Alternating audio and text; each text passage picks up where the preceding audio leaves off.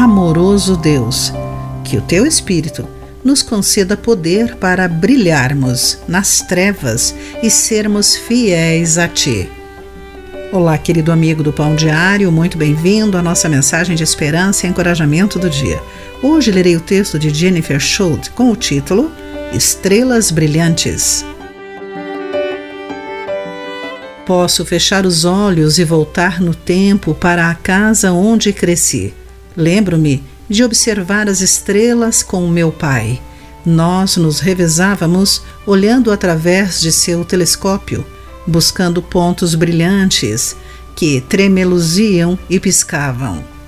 As pitadas de luz, nascidas do calor e do fogo, contrastavam nitidamente com o céu liso e negro. Você se considera uma estrela brilhante? Não falo do ápice da realização humana mas de destacar-se contra a corrupção e maldade.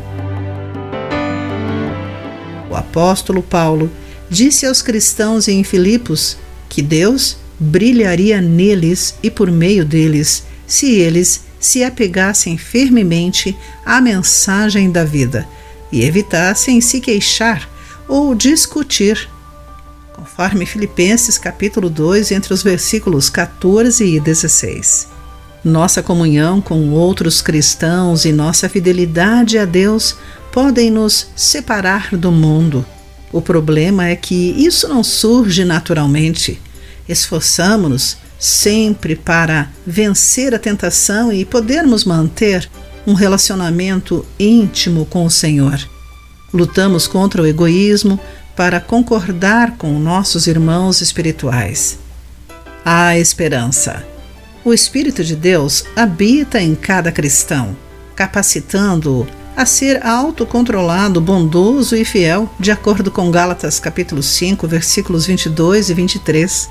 Assim como somos chamados a viver além de nossa capacidade natural, a ajuda sobrenatural de Deus torna isso possível, de acordo com Filipenses 2, versículo 13 se cada cristão brilhar pelo poder do Espírito Santo, imagine como a luz de Deus repelirá as trevas ao nosso redor.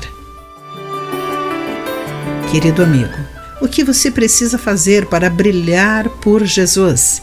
Pense nisso, que foi Clarice Fogaça com a mensagem do dia.